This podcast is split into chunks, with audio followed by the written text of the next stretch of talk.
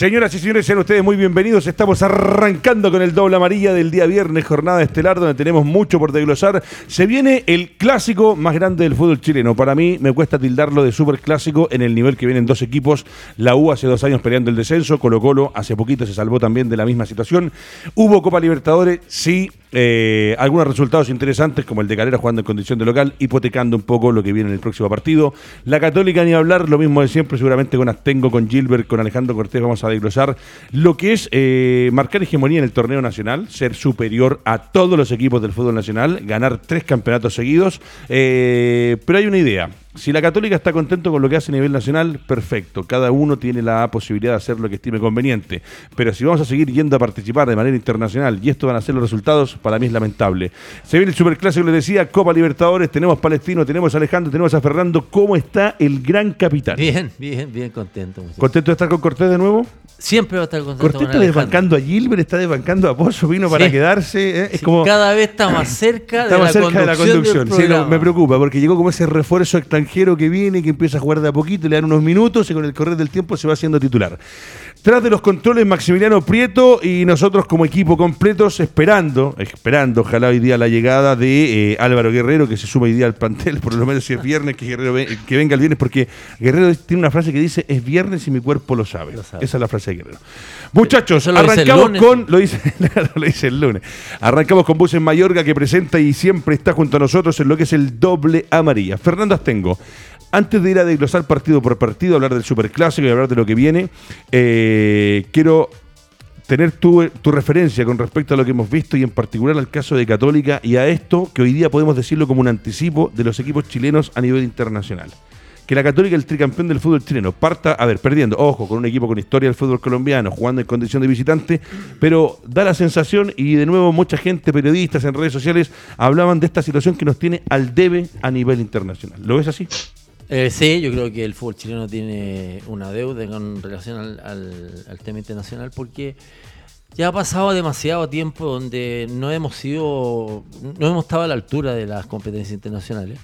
Los otros equipos invierten, ellos obviamente a lo mejor tienen un, capital mucho más grande que los equipos chilenos pero ¿sabes qué es lo que me llama la, atención de Católica? Católica es un equipo que efectivamente tiene un plan de trabajo, tiene una política deportiva, eh, gana los campeonatos, los ha ganado incluso algunos con comodidad, pero entra a la zona de Copa Libertadores y obviamente aparece como un equipo incluso feble, incluso por momentos discreto, fácil quizás incluso de abordar. Entonces, a mí me gustaría que todo esto, una pequeña reflexión que vea, eh, que todo esto que está haciendo Católica a nivel de las divisiones inferiores, de, Católica eh, armar un equipo para ganar el campeonato nacional, va a ser un estadio espectacular, espectacular.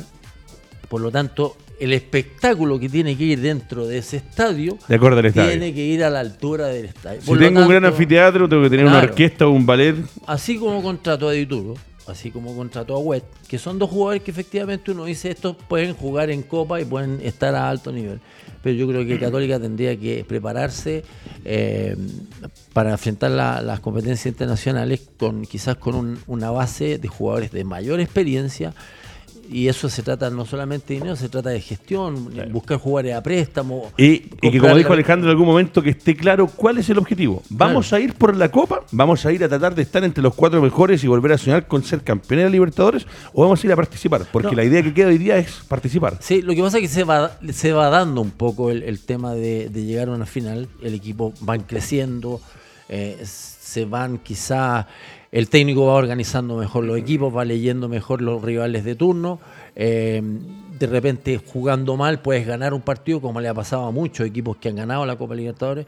Entonces, yo siento que para enfrentar las Copas Sudamericana, Libertadores, tú tienes que tener un plantel con más, mayor oficio. Por ejemplo, vamos a suponer, Católica hubiese dejado Cuse y hubiese dejado a, Maripán, ahí ya tenéis dos centrales que, que tenían un desarrollo importante. Por decir una cosa, y después de a lo mejor de salir en semifinales o ganar la Copa Libertadores, véndelo, los va a vender mucho más caro.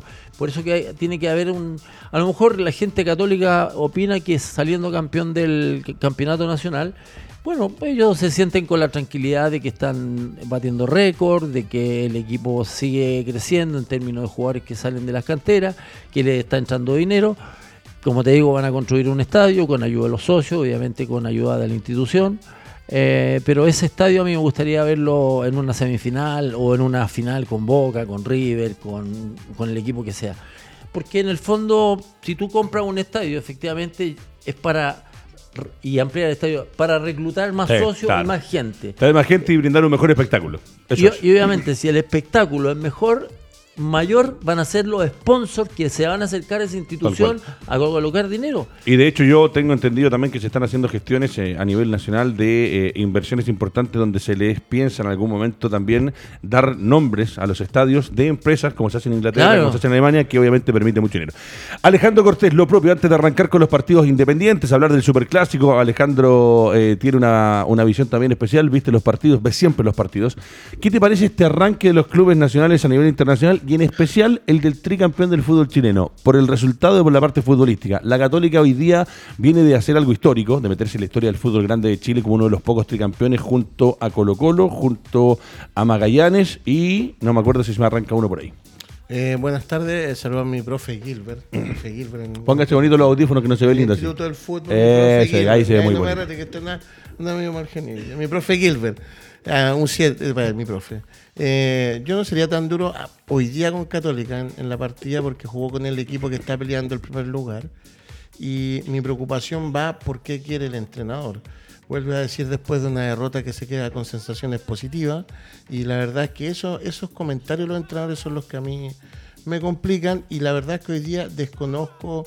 A mí me complican cuando los entrenadores no ponen a sus jugadores en sus puestos como es el caso de Bonanote, como el caso de Valencia, ese tipo de cosas me complican. Y lo otro es, también depende de lo que diga Católica. Cuando Católica sincere bien su objetivo, uno podrá tener una película clara, pero eso es algo que nunca se sabe. Nunca se sabe. Tú no, sabes si el objetivo de ellos es el torneo chileno solamente y el torneo internacional, mientras va pasando el tiempo, le vamos dando. Bueno, el jueves va a jugar contra Argentinos Juniors, es la Copa Libertadores de América. Ojo, es el certamen de clubes internacionales más importantes del mundo eh, en Sudamérica. Para mí, eh, lo que debería ser a nivel mundial es la Champions, la Libertadores, la Europa League, la Sudamericana, entendiendo que la Europa League también tiene muchos mejores equipos a veces que la misma Copa Libertadores de América. Profesor Sergio Gilbert, eh, me gusta el Gilbert los viernes porque el Gilbert viene con toda la noticia de toda la semana, así que me imagino que viene, viene con ahogado, viene, con ganas de, viene con ganas de discutir con nosotros, de pelear con el León de tirarnos información. Sergio Gilbert, el debut de los equipos chilenos en Copa Libertadores y el tricampeón del fútbol chileno, eh, frente, claro, un equipo que está haciendo muy bien las cosas en Colombia, pero yo no sé si el fútbol colombiano con el fútbol nacional, eh, los torneos son tan diferentes o hay una brecha tan grande para entender que la Católica arranca de visita, que es esperable de repente perder, pero es otra vez una, una idea que nos queda en, en la cabeza a todos. ¿A qué va la Católica o a qué van los equipos chilenos a la Copa Libertadores de América? ¿A participar? ¿O hay intención o hay plan hay jerarquía o hay eh, la plata, porque eso es lo que más manda hoy día en el fútbol, para intentar hacer algo mejor. ¿Cómo está, profesor Sergio Gilbert? Hola, Edgardo. Hola, Fernando. Hola, Alejandro. Eh, un placer estar de nuevo con ustedes y con la gente que nos está viendo y escuchando. Me gusta lo del viernes, profe, porque lo, lo, visten bonito usted el viernes en la casa. Lo, dejan así con camisita, chalequito. Bellota. Bellota, me encanta. no, no, no, no, no, Pero, eh. Yo no sé si existe Bellota todavía. ¿Existe Bellota todavía? Sí, sí, perfecto. pero, pero también. Profesor. Sí, claro. Eh, sí, lo que pasa es que yo, yo, yo entiendo un poco más, o sea, yo, eh, Alejandro dice que, que, la Católica no ha sincerado su, su, cuáles son sus objetivos, yo creo que lo ha sincerado. O sea, no sé si tú, ustedes leyeron hace poquito una entrevista que le hicieron al Tati Burjuasic en el diario La Nación de Argentina. Porque en general los argentinos hablan más con, los diarios argentinos que con los chilenos. Y el Tati en, eso, en, ese, en esa entrevista en La Nación eh, él decía eh, específicamente que mientras eh, que, que, plantearse un equipo chileno, porque me decían, ¿por qué los equipos chilenos no, no, no, no compiten a nivel sudamericano? Que fue la pregunta así directa. Y él dijo que mientras, mientras, este, mientras no exista un fair play financiero, digamos, a nivel sudamericano, es imposible. Sí, comparto o sea, dijo que, que, aquí hay que sincerar la, la situación, eh, y, evidentemente dijo, nosotros no, los, equipos chilenos, no, solamente habló de la Católica, dijo, los equipos chilenos no van a poder eh, estar peleando eh, habitualmente o, estar aspirando, digamos, a, entrar en una competencia como la Copa Libertadores, para pensando en que, que le puede, puede, puede derrotar a los colosos brasileños, por ejemplo, o los argentinos que todos sabemos que de repente contratan y, claro, contratan, pero no pagan, pero siguen contratando y seduciendo. entonces, y con eso te da a entender lo que, lo, lo, lo, que la católica piensa de esto en este minuto. O sea, piensa que no, no, se puede y que obviamente lo, más importante, lo que ellos quieren lograr son pequeños avances, digamos. Eh, yo lo escuché varias veces a, a hablar de esto, incluso después del sorteo, decir lo mismo. Bueno, nuestra aspiración es pasar a la segunda fase. ¿Ah? Entonces, eh, ese es el gran, el gran objetivo hoy. Sí, pero, pero a mí, mi punto, perdón que lo interrumpa, profesor, pasa por esto, porque resulta que los equipos chilenos siguen abusando y acá el tema de la Superliga puso un ejemplo importante de, lo que son los hinchas en los equipos, de decirle a los, hinchas, porque uno no puede, el hincha no puede estar deduciendo de acuerdo a lo que dice su gerente, su director deportivo, las aspiraciones de su club. Acá los clubes deben sincerar, abrir la puerta, decir, este es el objetivo de la Católica, este es el objetivo de Colo Colo, este es el objetivo de la U, pero acá los hinchas no pueden estar adivinando constantemente lo que quieren. O sea, seguimos diciendo que los hinchas son los que tienen que pagar, pagan de codificador, pagan las cosas, y resulta que nunca se les informa. O sea, deducimos, usted bien lo dice, partido diciendo, lo habló con, eh, con la gente de Argentina, ni siquiera con nosotros acá. Entonces, eso pero, pero será, será Fernando Astengo que el, el hecho de, de repente de no salir a decir, porque a ver, uno cuando escucha al presidente del Barcelona o del Real Madrid, o de los equipos grandes de Europa dicen el objetivo este año es ganar la liga, pelear la Champions y eh, los torneos internos de cada uno de los países. La, no sé cómo se llama en España, la, Copa del Rey es lo que es como una Copa Chile nuestra. Bueno, exactamente. Pero son equipos que eh, tienen la inversión económica. Porque hoy día, ¿quién podría en Chile porque a mí me encanta lo que dice Alejandro, a mí me encantaría que la Católica dijera, vamos a ir a pelear a la Libertadores, pero yo veo el plantel de Católica. Anoche Católica formó con Dituro, Rebolledo, hasta Buragua, Valver Huerta, Parot, Agüet, Saavedra, ya vamos a hablar de lo que pasó con Agüet, Dituro y compañía, situaciones complicadas que se dan, porque Dituro estaba molesto, era el que estaba más molesto por el rendimiento. Jugó con Marcino Núñez, fue en salida San Pedri y Lescano. Ese equipo te da a ti, eh, conociendo a nivel nacional lo que han hecho, tres campeonatos, algunas incorporaciones, para que la Católica pudiera salir hoy día a decir, ¿saben qué? Vamos a ir a pelear por la Copa Libertadores. O que un equipo chino diga, este es el objetivo. Yo creo que no hay inversión para poder ni siquiera intentar decirlo. No, no, es muy difícil. La alineación que nombraste tú, obviamente aquí en Chile no nos hace ruido, Camina. obviamente porque los jugadores jóvenes de Católica se pueden, pueden jugar. Por ejemplo, el caso Savera, que a mí me encanta, Savera, acá en el fútbol nacional, él se peina jugando en la mitad de la cancha de, Universidad Católica. Pero ayer a nivel internacional se, se, vio que efectivamente los volantes que colombianos de mayor envergadura, mucho más rápido, le atravesaban muy rápidamente esa zona donde que normalmente Católica tiene el control de los partidos con Savera y Agüet. Eh, eh, ese es solamente un ejemplo.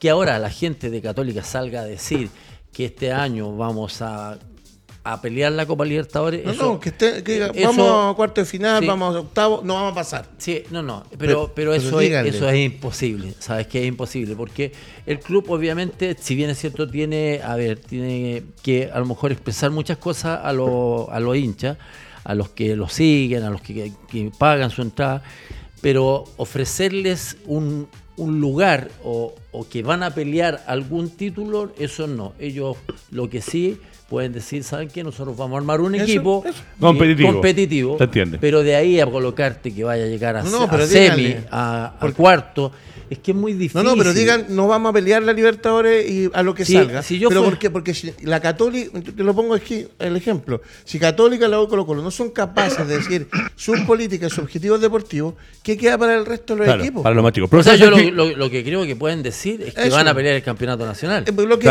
pero más allá, difícil. Profesor Sergio Gilbert, cuando hablamos de que en Europa y usted que eh, lleva años haciendo cobertura y le ha tocado vivir momentos eh, de dulce y a grasa a nivel de equipos internacionales que han prometido, yo me acuerdo de, equipos de Real Madrid que invirtieron millones de dólares, el mismo Milan en un momento. El Paris Saint Germain. El, Paris Saint Germain. Pero cuando hablamos hoy nosotros, eh, yo lo que quiero es eh, alabar a los equipos nacionales. Eh, acá queremos aplaudir el, fútbol nacional. Nosotros creo que somos uno de los programas o de los medios que siempre estamos tratando de hablar de lo positivo del torneo, de mejorar, de buscar las cosas. a veces la misma NFP o los dirigentes nos dan un masazo en la cabeza porque vemos cosas que a nadie le gusta. Pero hoy día hay posibilidades, como le preguntaba recién a Fernando, de, de ir a pelear hoy día, de estar entre los mejores de Sudamérica porque lo que decía Fernando, no están las plata, no están las lucas y los jugadores que llegan, a veces uno los compara con los colombianos o con los brasileños, como usted decía, los colosos, eh, eh, mientras no hay un fair play, que ese fair play no va a existir, o sea, si yo creo que yo me voy a morir y no va a haber un fair play financiero en el fútbol sudamericano. Pero frente a eso, ¿qué se hace? Se, se dice directamente que vamos a ir a participar y a intentar hacer lo mejor posible, porque hoy día competir eh, con los argentinos, con los brasileños, con los uruguayos, me parece que estamos años luz todavía. Sí, lo que pasa es que nosotros, eh, nosotros asumimos como medio que esto es, eh, así, digamos. Primero, porque cuando dice Alejandra que hay que sincerar, yo me acuerdo que a, a principio de año, o hace un par de meses, eh, en una conferencia de prensa, Camilo Moya, el jugador de la U, él se equivocó y dijo, eh, tenemos, tenemos posibilidad de, pelear la Copa Libertadores. Sí, perfecto, perfecto, me acuerdo perfecto. Claro, y, y, todo, y todo el mundo como que se rió, siendo como, entonces como que, eh, claro, él se equivocó, era, era con posibilidad de llegar a la, a la, a la segunda, a la, a la, fase de grupo, eso quiso decir, o sea, yo no entendía así en ese momento, pero, pero como lo dijo, lo dijo en ese contexto, claro, la gente como que se burló un poco, porque el medio sabe que es así. Entonces, cuando el medio sabe que es así y, escucha, ah, por ejemplo, si la Católica dijera hoy oficialmente, yo voy a ir a pelear la Copa Libertadores, nosotros nos reiríamos. También nos reiríamos, pero ¿cómo? ¿Con qué ropa? ¿Ah? O sea, y que lo diga la U, que lo diga Colo Colo, que lo diga cualquier equipo. Entonces, hay que establecer primero las, cuáles son las, eh, la verdad de. ¿Pueden llegar a la, a la final de la Copa Libertadores? Por supuesto, cualquier equipo de repente te toca una buena ya, un, buen camino y vas a llegar es lo que pasa en la Champions League. La Champions League, acuérdense que Villarreal con Manuel Pellegrini llegó a la semifinal de la Champions League. Y estamos hablando del Villarreal, es un equipo bastante menor a nivel, a nivel europeo. Sí, pero, ojo, ojo, ojo, que tenía a, Juan Pizorín, tenía eh, al Sebastián Bataglia, lo tenía Diego Forlán, o sea, era un equipo pequeño, pero con nombres que a Riquelme, o sea, era titular en cualquier parte del mundo. Pero, igual si tú lo comparabas con, con, los, con los colosos, digamos, de, Europa, igual está, está de mejora. Mira, hay una, hay una cosa que, es bueno ir a los ejemplos y, ver lo, que pasa en otras partes. A, partir de la ley Bosman y, después de, este, a partir de eso, pero después fundamentalmente por, esta, por estas diferencias, esta falta de, eh, eh, digamos, de, una legislación eh, más o menos clara en cuanto a lo económico, eh, un equipo como Ajax de Holanda, Ajax de Holanda, dejó de, pensar en, ser campeón de la, Champions. O sea, eh, y ahora, eh, claro, si ustedes tienen, tienen memoria, el gran Ajax, el último gran Ajax que hubo fue con Lidmanen. Gary Lidmanen, sí con Overmars. Con, Mark Overmars, extraordinario también. era un tremendo equipo. Ese fue el último Ajax que tú decías, ese Ajax eh, va, a llegar a, puede llegar y puede entrar al Champions a, pelear. Bueno, a partir de ley Bosman y de toda esta, esta poca eh, legislación económica que hay, eh, Ajax dejó de, hablar de eso. Y Ajax hoy se dedica a sacar jugadores, a venderlos, tiene participaciones más o menos permanentes en la, en la Europa League, que es donde ha llegado incluso a la final. Hace dos años llegó a las semifinales, De, la, Champions League, pero no era, o sea, fue cada, ellos piensan que cada cuatro o cinco años pueden estar más o menos con estas congeneraciones que ellos mismos sacan, pueden estar llegando a instancias finales de la Champions, pero ya no es un objetivo de ellos porque saben, saben que no, no tienen, no van a tener ni la cantidad de jugadores, ni la plata como para hacerlo. Entonces, es un poco lo que está pasando acá en, Sudamérica. Eh, eh, nosotros también tenemos que pensar eso, o sea, eh, puede, o sea, la Católica, por poner la Católica, la Carrera, que son nuestros representantes hoy, ¿pueden llegar a las semifinales? Bueno, en una de esas van a llegar, pueden llegar. ahí, está la frase, en una de esas, y ahí lo entiendo. Sí. Pero no es, no es una obligación, ni tampoco puede ser un objetivo eh, que uno entienda que es, verdad, porque ustedes tienen razón, o sea, eh, ¿cómo vas a... Perdónenme un, comentario de ayer. Yo veía ayer a Parot, el sector izquierdo de la Católica. A Parot y Lescano no tienen, no, yo creo que no tienen nivel para estar jugando a, nivel, a, alto nivel sudamericano. ¿ah? De hecho, lo sacó en el segundo tiempo a los dos. Eh, o sea, ¿son buenos jugadores a nivel local? Por supuesto son buenos jugadores a nivel local. O sea, ¿hacen diferencia a nivel local? Por supuesto.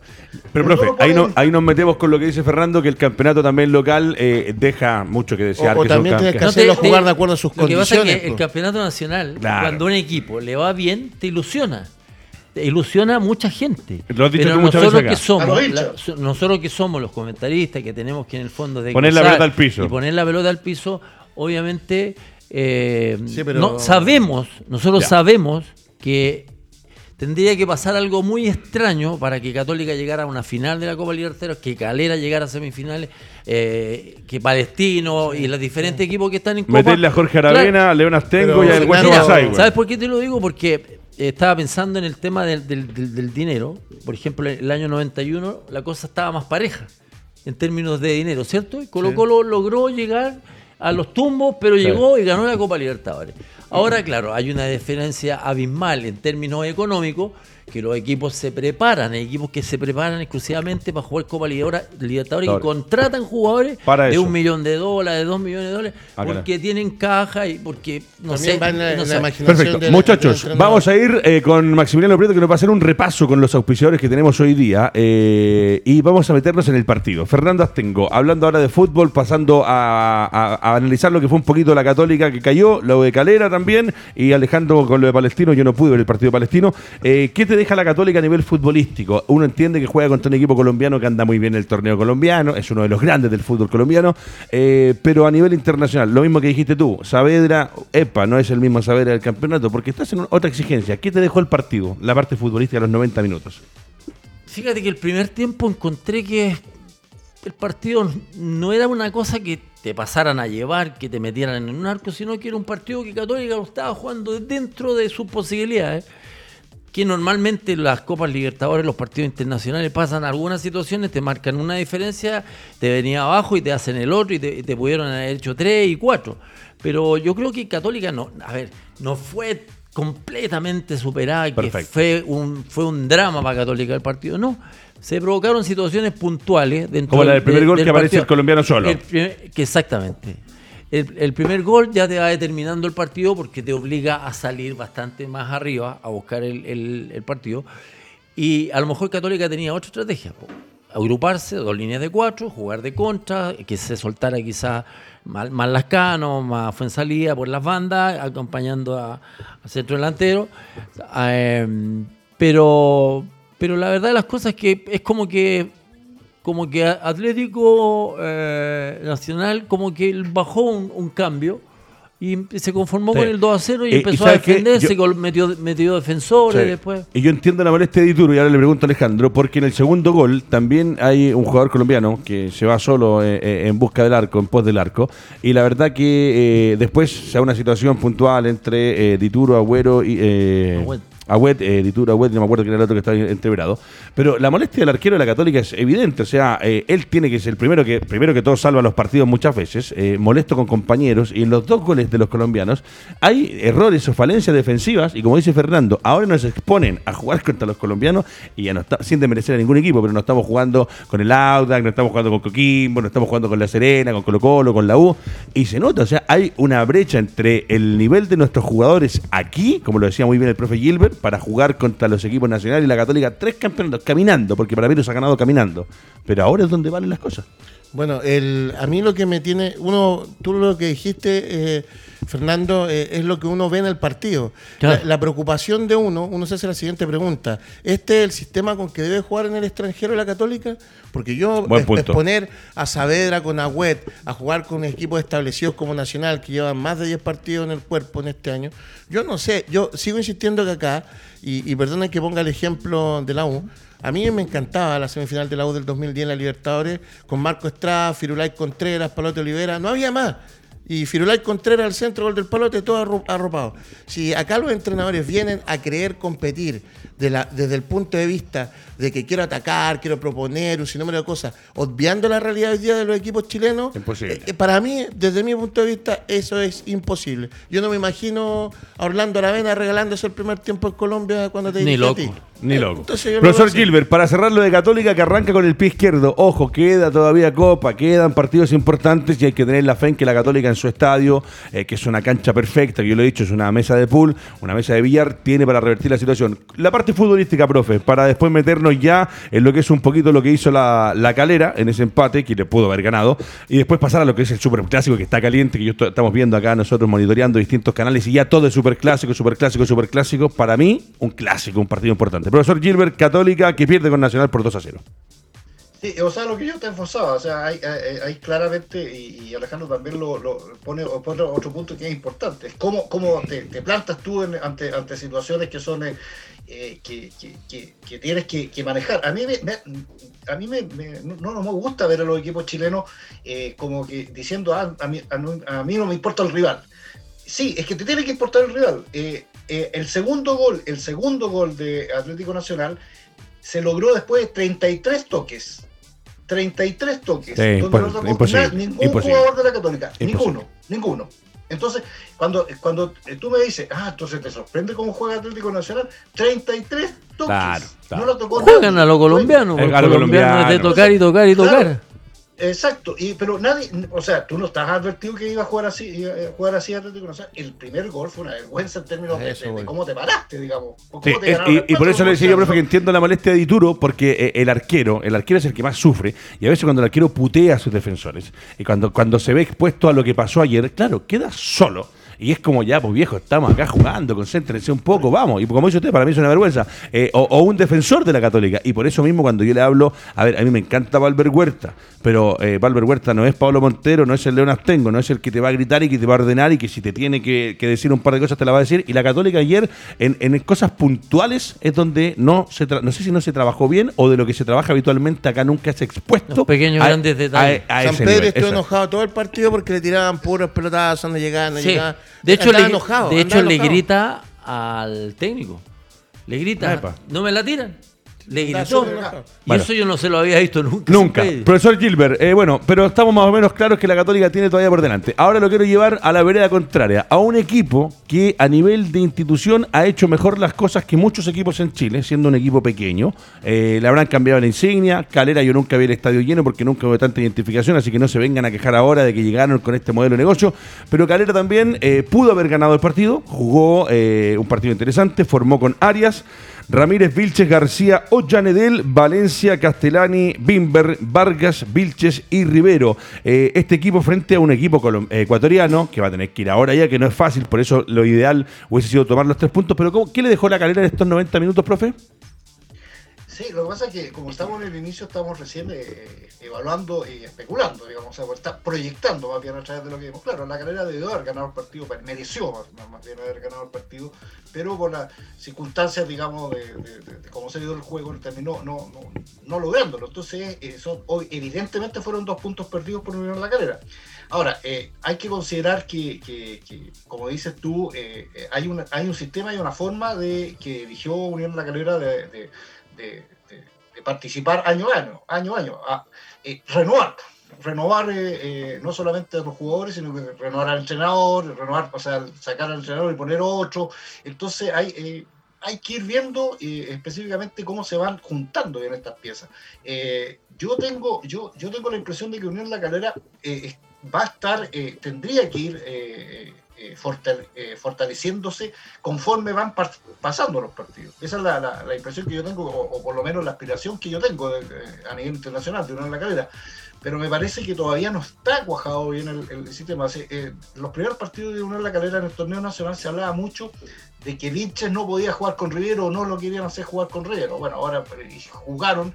Entonces ahí es donde eh, uno ve que hay una búsqueda todavía que, que no se ha consolidado. Entonces, eh, lo de, eh, el, el grupo que está es bastante complicado para Unión La Calera, no es fácil. Entonces hay que ir viendo paso a paso, pero me da la impresión de que, de que tiene, tiene cierta, eh, cierto, cierto margen como para, para progresar aún más y aspirar, yo no sé si a clasificar a la segunda fase, pero por lo a lo mejor, Sí.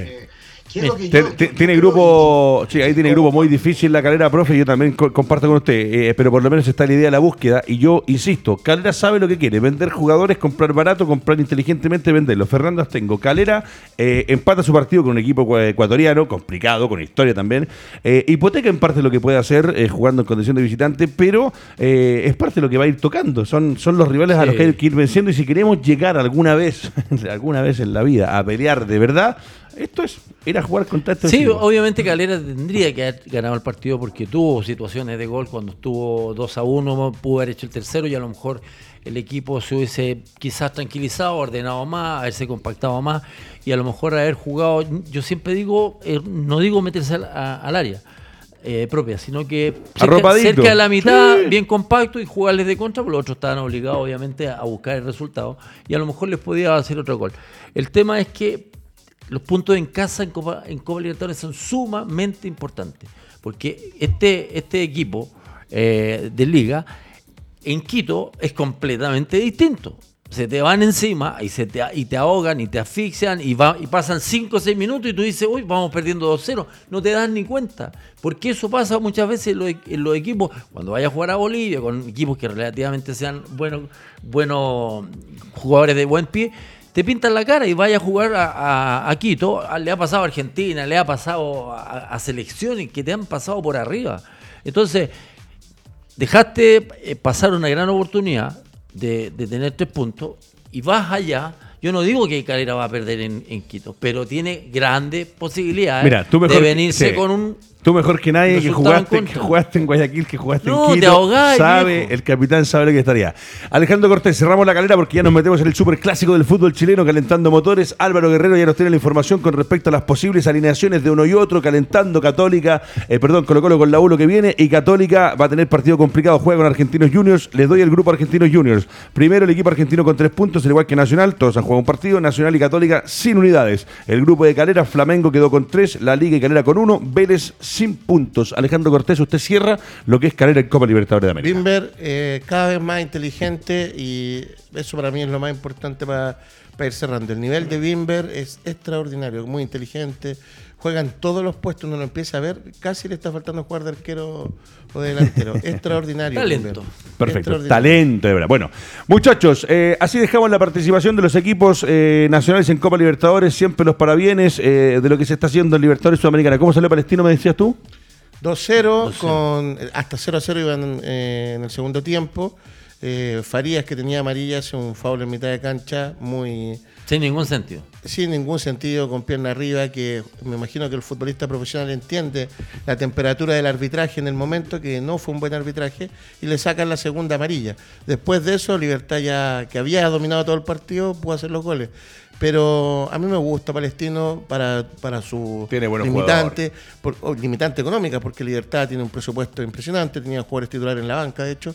Así que para mí una presentación buena, Bueno. pero con el punto de Farías que no es su primera expulsión en la Sudamericana. no, no. Con Se pasa de rosca, se pasa de expulsado. rosca aquí en el campeonato nacional, y reclama todo, siempre está hostigando a los árbitros, pega patada.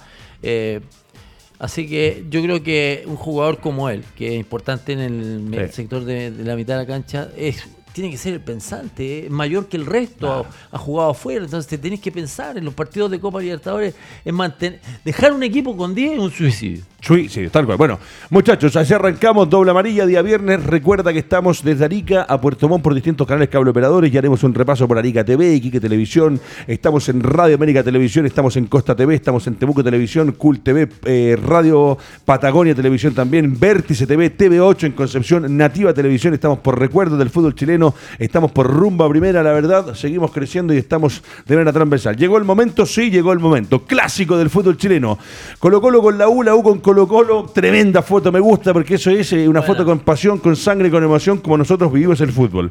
Simón Contreras dice que el domingo puede ganar la U y Gonzalo Fierro, un ex hombre de Colo Colo, dice que le tiene fe a esta nueva sangre. Poniendo la pelota al, piso y poniendo paños fríos, no puedo partir por nadie más que por el gran capitán. Eh, viviste estos partidos. Sí. Jugaste de local y de visita. Son lindos. ¿Sabes lo que es entrar el jugador? Hoy día, lamentablemente, por esta maldita enfermedad, maldita pandemia, eh, los estadios están sin público. Pero para el jugador de Colo Colo o el que siente Colo Colo y el que aparte de ser hincha tiene el placer de jugar por su equipo y lo mismo con la U, es un partido diferente. La palabra es suya, gran capitán. Colo Colo, la U, la U, Colo Colo, clásico en la fecha 5 del fútbol chileno. Obviamente está, está de más decir que es la atracción que tenemos en el, en el torneo, porque juegue la U con, con Colo Colo y habiendo estadísticas que, que obviamente nos favorecen a la Universidad de Chile. También creo un, un- tema especial de comentar que esta es la oportunidad para que, para que la Universidad de Chile pueda ganarle a Colo Colo. De acuerdo a lo que yo he visto, por lo menos en lo que va del campeonato, yo creo que, eh, no diría favorito, pero yo creo que llega mejor Colo Colo. El primer tiempo que jugó contra Everton fue muy buen primer tiempo, como lo dije el otro día, yo creo que del, desde hace mucho tiempo yo no veía un Colo Colo fluido, un Colo Colo rapidito, limpiecito, con jugadas bien establecidas, llegando al ataque muy bien por las, por las dos bandas, con, con volados, con, con el... Morales Costa. No, con el. Martín, Rodríguez. Martín Rodríguez. Con Martín Martín Rodríguez. Rodríguez. Y, lo que decía también el otro día, y Morales, cuando Morales afine un poco la puntería, cuando los, lo sigan trabajando en la definición, porque un 9 puede arrastrar marca, puede hacer cualquier cosa, pero al 9 se le piden goles. Pero ya se está acercando como que al Morales como que está creciendo un poquitito, le, está, se le está abriendo un poco la cabecita y se está como que centrando más en, en lo futbolístico. Pero en términos generales, desde atrás estoy hablando, desde atrás hacia adelante, con un Gil muy bien posicionado, un tipo que está pendulando constantemente en el sector de la mitad de la cancha, si no puede subir un volante por izquierda, él, recibe el balón y la cambia inmediatamente porque tiene muy buen pie y muy buen tiene buena cabeza. Muy buen lanzador y tiene muy buena cabeza. Muy buena cabeza. Profesor, cortito. y por, por el otro lado, la U, el primer tiempo que tuvo con Unión Española fue espantoso porque Unión le pudo haber hecho sin problema dos goles, mínimo, dos goles. Si no es por De Paul, la U el primer tiempo se va al camarín perdiendo 2-0 y obviamente el segundo tiempo hubiese, cambiado. Y obviamente el segundo tiempo mejoró, eh, pero no creo que esté a gran altura para un, Perfecto. Profesor Sergio Gilbert, Brian Cortés, Jason Rojas, Maxi Falcón, Daniel Gutiérrez, Gabriel Suazo, César Fuentes, Leonardo Gil, Gabriel Costa, Martín Rodríguez, Marco Volados, Iván Morales, un once probable para salir a jugar frente a la Universidad de Chile. En tanto, por el equipo de la U me acaba de llegar la confirmación de lo que se está pensando como probable es Fernando de Paul, Jonathan Andía, Osvaldo González, Ramón Arias, Diego Carrasco, Camilo Moya, Gonzalo Espinosa, Marcelo Cañete, Nahuel Luján, Joaquín Larribey y Ángelo Enríquez. Quiero partir con usted, profe, también preguntándole lo que le digo a Fernando. Eh, es un clásico del fútbol nacional, dos equipos que los últimos dos años lo han pasado mal, ambos a punto de descender, se salvaron por distintas situaciones, uno dentro de la cancha, otro afuera. Instituciones que ambas han quebrado a lo largo de la historia, ambas han sido campeón, ambas internacionales son los únicos dos títulos que tenemos. La U el 2000, si me ayudan, el 2001, el 2011. 2011 la Copa Sudamericana, colocó en el 91 eh, la Copa Libertadores. Historia vieja, pero hoy día son nuevos 90 minutos de fútbol. Eh, ¿Se puede jugar el fútbol en nuestro país? El resto de los deportes no. Tienen que aprovechar y brindar un lindo espectáculo. Según Sergio Gilbert, ¿cómo es este nuevo clásico del fútbol chileno? Bueno, eh, Fernando dio un, paisaje general bastante, bastante claro, digamos, sobre lo que estamos viendo, yo creo, desde la vereda, digamos, menos eh, eh, fanática, sino que de, análisis. Yo, apunto algunas algunas cosas, escuchando además las posibles formaciones. Eh, que vuelva a la Ribey quiere decir que, evidentemente lo que pretende Dudamel es ver es que veamos el segundo tiempo de, la U, digamos, con un Larribey muy, muy metido en el área, eh, que es lo que no, tiene, digamos, a lo mejor tanto con, eh, con Enríquez.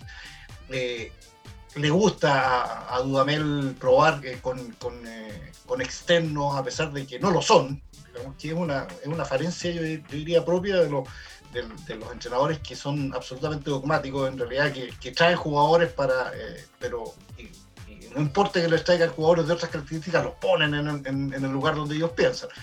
Eh, me llama la atención eh, un poco, digamos, en la, salida de Morales, del chico Morales como lateral izquierdo. A mí también. no porque, porque, porque dudo de, Carrasco, porque el Carrasco no es tan, tampoco, tampoco, tampoco es tan lateral, digamos sino que se suponía que Morales eh, eh, había estado haciendo las pruebas de suficiencia como para, establecerse o pelear eh, derechamente como, como el, lateral izquierdo titular. Y bueno, el ingreso de, Osvaldo González evidentemente le da y le quita a la U. Le da una cuota de experiencia. Sí, pero le quita rapidez pero le quita claro, le puede. Eh, lo que pasa es que Osvaldo González eh, a esta altura de su carrera es, y Fernando lo tiene, lo tiene más claro que cualquiera. Eh, son los centrales que ya por ubicación, digamos, o, porque piensan cosas que no piensan los, los, cabros chicos, o sea, pueden correr menos, pero y, y es más, los técnicos a veces los protegen, los protegen no siendo un equipo tan largo, un equipo más corto donde tengan que recorrer menos espacio, porque ya no tienen la velocidad en trazos largos. Claro, entonces ahí es donde uno dice, bueno, es que va a ganar cosas y va a perder otras la U en, eso. Yo creo que el, centro del, del, partido, o, digamos la explicación del partido, va a ser, yo creo, la lucha en que se va a establecer en el medio campo, en ver qué es lo que va a hacer Espinosa, qué es lo que va a hacer eh, Gil, qué es lo que va a hacer... Eh, eh, Cañete, eh, por ahí, por ahí yo me estoy preguntando varias cosas. ¿Qué va a hacer Fuentes? ¿Quién va a tomar a, a Sergio, cortito. Eh, si yo fuese técnico de, la U, yo lo primero, lo primero que hago, sin pensarlo dos veces, salgo a marcar a Gil. Inmediatamente, inmediatamente. porque obligo a los centrales o a tirar pelotazos, porque yo voy a...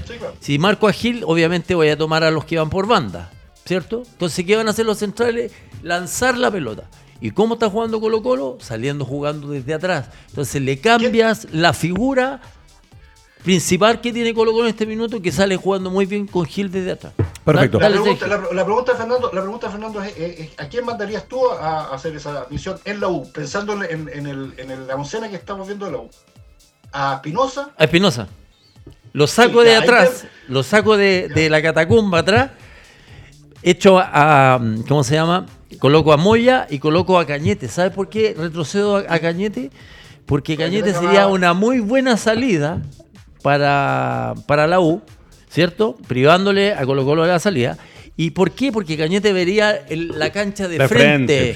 El problema que ha tenido Cañete en la U es que siempre está viendo el fútbol de espalda. Entonces, para empezar, él tiene muy, muy, muchas condiciones para poder girar rápidamente, pero no ha estado a la altura. Este, este partido que pasó no hizo un gran partido, hizo un gol. Ese gol eh, a, la gente le, da a entender que apareció Cañete. Pero a Cañete hay que ubicarlo en una posición que efectivamente él se pueda perfilar y inmediatamente vea líneas de pase. Tiene que ser un jugador constante y permanente durante los 90 minutos que te ayude. Pase, tal, cual, de pase, Cuando tú sales. tú haces eso, tú haces eso, yo pongo. Yo, o sea, tú haces eso, yo te respondo poniendo a fuentes, eh, tratando de anticipar eh, claramente a Cañete.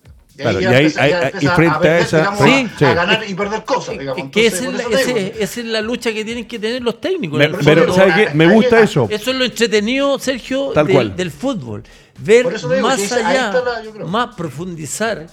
Y, es un ajedrez, Claro, y colocarnos antes de la situación que pueda suceder. Pongo a fuente, bloqueo a Cañete y viene Dudamel dice, a ver, ¿y ahora qué hago? ¿Y ahora qué hago? Yo lo que hago ahora es preguntar a Alejandro Cortés, que hace rato que lo quería escuchar porque es el partido que Alejandro espera todo el año junto a la familia que son hinchas de la Universidad de Chile, cuando pierde la U en un superclásico el día sábado o el domingo, en este caso, eh, después del partido, son días tristes en la casa de Alejandro, donde casi ni le cocina, no sé, es un tema profundo lo que le pasa a Cortés.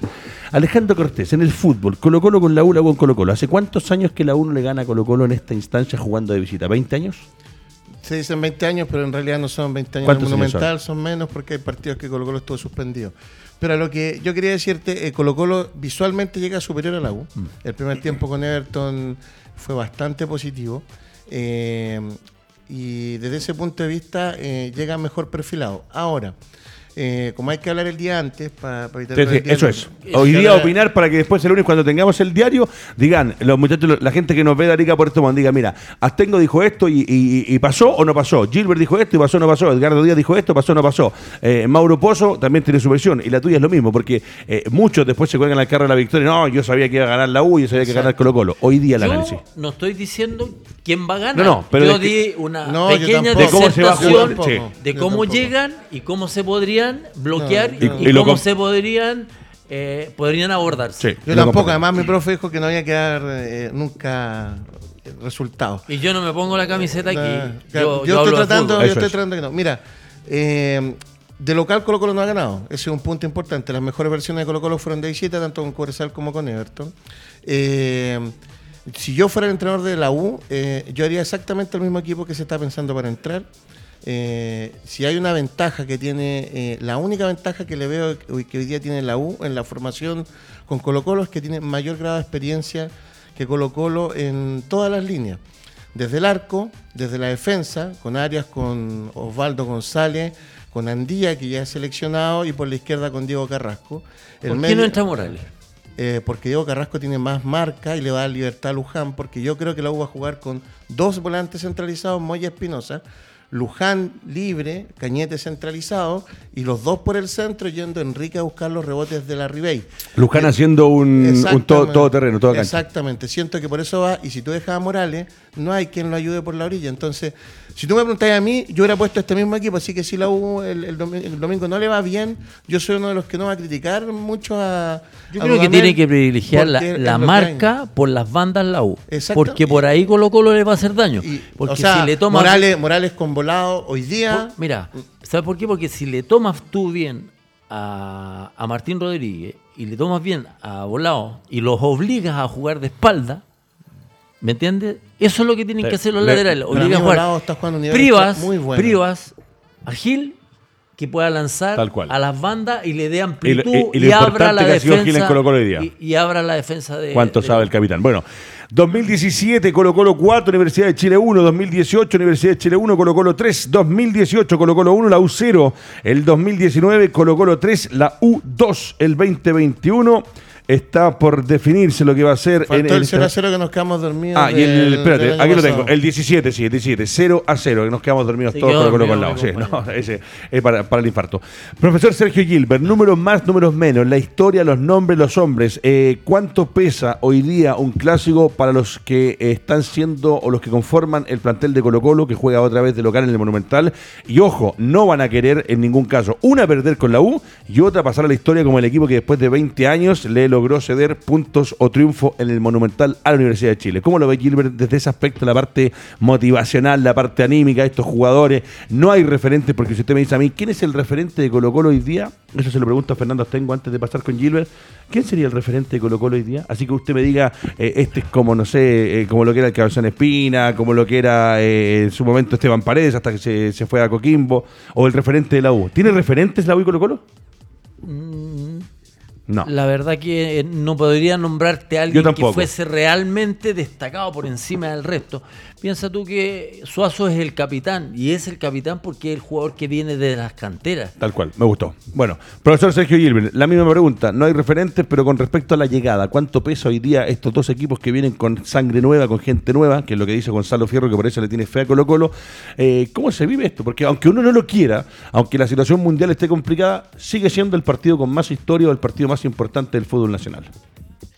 Yo me quedé pensando en esa pregunta que hiciste la de los referentes, ¿ah? porque yo no, no- nunca, nunca eh, he logrado entender absolutamente cuál es la, el- la exacta definición del referente. Porque si tú me dices a mí, estaba pensando, dije, claro, ahora Gil se está convirtiendo en un referente en Colo Colo, se está, eh, digamos, por... eh, Está partidos. esbozando con su fútbol. está- claro. Pero acá en, el programa, Entonces, tene- acá en el programa tenemos dos referentes, y los referentes del programa son Fernando Astengo y Sergio Gilbert. ¿Sabes qué, Eh, Sergio? cortito. no, pero- Lo que pasa es que los referentes tienen, reúnen una serie de características. No es puntualmente que jueguen bien.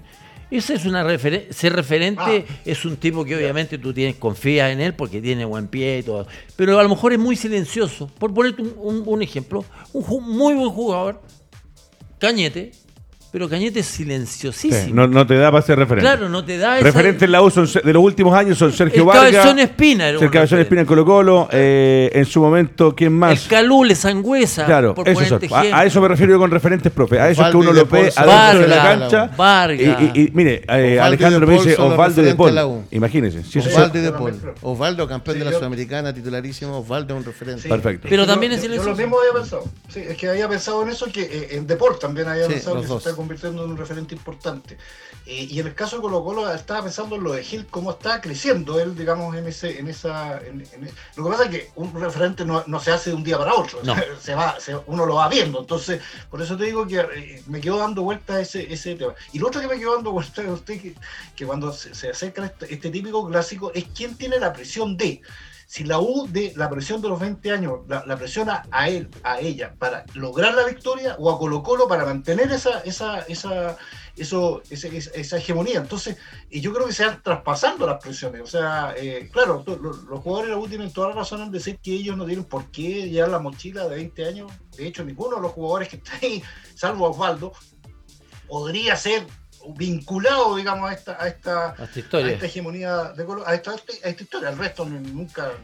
Perdón, yo, cuando le hablo de referente, muchachos, eh, y acá me voy a poner eh, lo, que siempre me ha gustado, lo veo como cuando uno relata partidos y cuando hay referentes o jugadores excepcionales dentro de un equipo.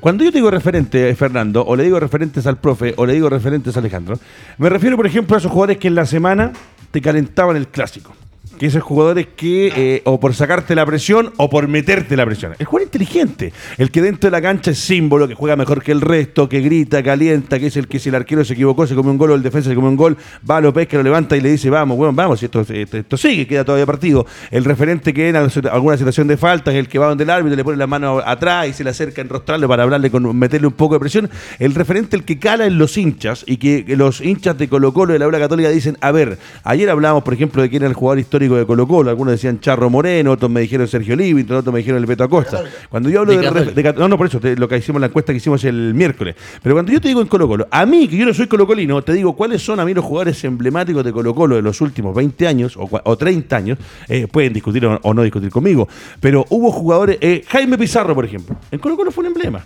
Colo Colo era uno que te llevaba adelante. El Coca Mendoza también fue un referente. Eh, el Bocón Ormeño en su momento fue referente. El Loro Morón fue referente. Eh, el Cabezón Espina ni hablar de los más referentes para argentinos, que siguió. En la U, el Leo Rodríguez, Sergio Vargas, referente. Por eso les pregunta, hoy día cuando me cuesta, a mí por lo menos me cuesta encontrar, porque Alejandro me dice de Polio Osvaldo González. Pero ninguno de los dos traspasa frontera para Con todo respeto, pero es poquito. Es muy poco. Es poquito. Siempre la, pregunta es, la pregunta es ¿por qué?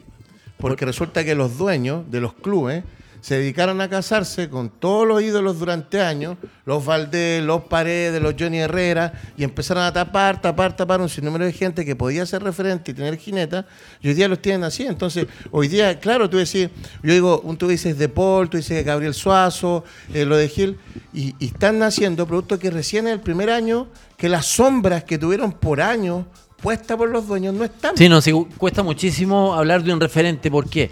Porque estos equipos se han ido renovando. Obviamente Colo Colo se ve un equipo muy joven, por eso que yo decía que es livianito, bien oxigenado han aparecido jugadores que de repente nosotros no los teníamos ni, ni en las cómicas, como Gutiérrez, un central que me gusta muchísimo, porque jugar en Colo Colo de central no es fácil, ¿cierto? Y, y, y, incrustarse en un equipo que venía eh, prácticamente muy mal, casi cae a, la, primera vez. Entonces, hay jugadores que han aparecido en Colo Colo, como, como Rojas, como Soto, como Alarcón, como Morales, como un sinnúmero de jugadores jóvenes. Colo Colo es un equipo joven ahora, ya no es un equipo que, está aprendiendo. que tú dices, tienen experiencia, a lo mejor no tanta, pero sí tienen eso que tiene el joven, la juventud, la pasión. pero eso es a hay, ¿Quién sería en Colo Colo hoy día, capitán? ¿Quién sería en Colo Colo hoy día? Aparte Colo Colo perdiendo con la 1-0 a los 10 minutos. ¿Quién es el de Colo Colo que va a salir y va a decir, vamos nomás muchachos, tranquilos, eh, vamos arriba, vamos, vamos, vamos? ¿Quién hoy día en Colo Colo? Yo creo que Gil Imagínate, Gil, que viene a ser para muchos. ¿Sabes por, qué? Porque él es el tipo que maneja los hilos de Colo Colo, por lo menos en los Gil, claro, es un crack. El tipo llegó, se puso la camiseta y daba la sensación que estaba jugando en el barrio, un picado con los amigos, en el complejo en que trabaja mi compadre o que es dueño Alejandro. No, no soy dueño, fuera dueño. Bueno, pero esa es la sensación que Gil ha jugado toda su vida en Colo Colo. Él se acerca a Quintero el otro día y se ponen a conversar. Y Quintero sí le asistía con la cabeza, como diciéndole, perfecto lo que está puede, puede ser Puede ser que él tome, y acá le devuelvo la pelota al profe Gilbert, puede ser que Gil, claro, que tome eh, o que tenga, porque para mí además el referente tiene que tener adentro incorporado una forma de ser, eh, eh, eh, el que muchas veces es, el capitán, el que comanda el grupo, y podría ser Gil. En la U, ok, por, experiencia, por lo que han hecho, claro, González, porque tiene títulos internacionales, pero yo no lo veo a González gritando y alentando y vamos. No, él es un central silencioso. Y, De Paul, sí, De Paul sí, pero ojo, que De, Paul va de a poco y no lo vamos a comparar con referentes históricos. Rocky. claro, pero, por la cara. Pero, Rocky 4. Pero, pero, profesor, cuando el, el Feña dice Gil, a mí, claro, los equipos tienen que renovar van saliendo referentes históricos, pero eh, que hoy día sea Gil un eh, candidato a ser un referente, por lo que hemos visto, podría ser, pero de ahí que tome las banderas eh, y sea ese hombre importante, a mí me cuesta encontrarlo. Y es raro, pensando que estamos hablando de los dos equipos más grandes del fútbol chileno y que no tengan o un extranjero de renombre o un nacional identificado, porque hoy día están todos afuera. Los últimos referentes que tenía Colo Colo era Paredes, el mago Valdivia, y hoy día los dos están en, en Coquimbo. En un momento el Calule, En un momento el Sangüesa, Calule, Sangüesa, jugadores que manejaban San- partidos. Sí, Sangüesa era bravo. Y aparte que Sangüesa era manejaban bravo. Sí, claro. Es que lo que pasa es que hay una cosa que es de perogrullo. tiene que, eh, eh, eh, el- se tiene que ir formando, o sea, tiene que ser, en algún momento tiene que empezar a hacer algo para que tú lo seas sea referente. Entonces, claro, tú dices, porque tú dices el caso de Espina, por ejemplo. Yo me acuerdo del primer clásico de Espina, la primera vez que, que, que hizo dos goles. Espina, Exacto, en el 95. clásico. 95. Claro, y- entonces llegó y hizo dos goles, claro, de ahí, y ahí incluso con- con la sapiencia que tenía Espina para, se, se fue a Uno es un bombazo de afuera, ¿o no? Del cabezón. Sí, claro. Sí, sí, sí, sí, me acuerdo. y, y además, y además hizo una cosa que, que- que a, no- a los periodistas nos llamó mucho la atención esa vez, que fue que él va y estaban los reporteros gráficos y se fue a celebrar a donde los reporteros gráficos, o sea, pensando que él iba a hacer la portada. Mira, la- la- Sí. o sea, de hecho la fue, fue. Bueno, La y por, y por algo Y viene del otro lado de la cordillera, maestro, sí. Ah, No, no fue, no fue a gritar Se vende a, bien. A, la, a la barra. No, pero el cabezón era extraordinario y obviamente. el Pero, pero- pero mira, pero mira le iban a sacar fotos si fuera al lado de los fotógrafos o no. No, no, está bien, pero lo que dice Gilbert- revela- pero eso te revela cómo el, Sí. lo, que, lo que el tipo pensaba. o sea, Hay que tipo- venderse bien tipo- también. Nos sacó el banderín de esquina una vez en la cara. Sí, sí, sí, con el sí. banderín de Sacó el esquina. banderín, o sea, ese tipo de cosas te van dando. Entonces, claro, yo, yo por eso digo que, que, que la camiseta del banderín. Y en, en algún momento, digamos, se está notando eso.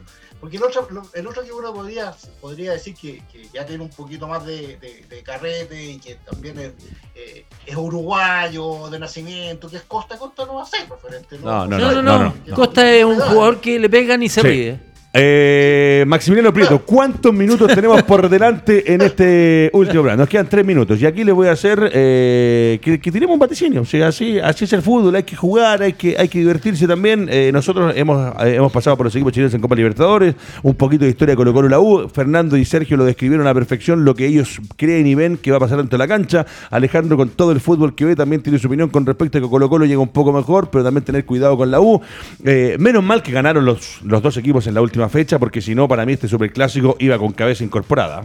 Uno de los dos, eh, hoy sobre todo por el lado de Dudamel, que eh, logró rescatar ese partido con el, el- Zapatazo. el zapatazo de Cañete. Pero voy a partir con Gilbert para que Gilbert nos diga, bajo su pe- percepción, y también que se prepare, buena, y que se buena, prepare buena. Guerrero y Prieto, porque siempre como no los ven... se Sergio, hace- pero si- ah, esto es sin el diario el lunes, está bien. el lunes. Sí, puede, Pero- oye, si no eres. Somos un equipo, un eres programa de fútbol. No eres Sergio adivino, Gilbert. no eres Pe- Pedro. Angel No, no. Sergio Gilbert, hoy día, si le tuviese que. No, sin resultado, porque para mí eso de allá de apuntarle al resultado, como lo hacen hoy día las casas de apuestas, es muy difícil.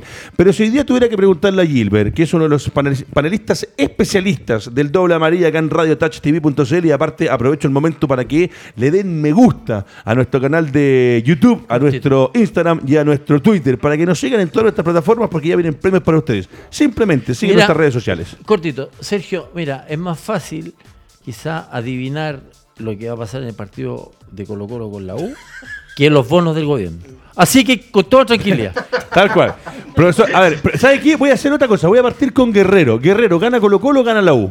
La U. No se ¿Empate? ¿Eso es empate? Empate. Ah, no, que me, me hace así y esto es empate. Podría, podría Te, ser una U. te puedes retirar porque no te la juegas por uno por uno. Perfecto. Eh, Maximiliano Prieto, atrás de los controles, nuestro director, el número uno. Hable por micrófono, como a mí me gusta. ¿Quién gana? ¿Colo Colo o la U? Me gustaría que ganara la U, pero creo que va a ganar Colo Colo. ¡Epa! Ahí está, mamita querida por Dios. Sergio Gilbert, ¿Colo Colo o la U? Colo Colo. Colo Colo. Epa, mamita querida por Dios. Acá llego, que yo sé que hay una respuesta con corazón, pero eh, Alejandro Cortés, Colo Colo la U. Sin corazón. Si la U no gana este clásico teniendo mayor experiencia durante, en todas las líneas que Colo Colo, no vamos a ganar nunca. Es un equipo mucho más experimentado el de la U que el de Colo Colo. Mucho Me- más. Me encantó, me respondió la doctora Paula Daza. ¿Quién gana? ¿Un Colo Colo o la U? Pero lo acabo de decir. La U. Gana la. Paula Ah, Daza perfecto. está buena. sí. No, que me dice no, que por aquí que si no No puede ganar sino con Fernando. Astengo, ¿quién gana Colo Colo o la U? Los argumentos ya te los Sí, di, sí, sí. ¿cierto? Sí. Eh, yo creo que Colo Colo tiene grandes posibilidades de quedarse con el, con el clásico. Independiente de lo que dice Alejandro, que obviamente la experiencia sirve, Sí.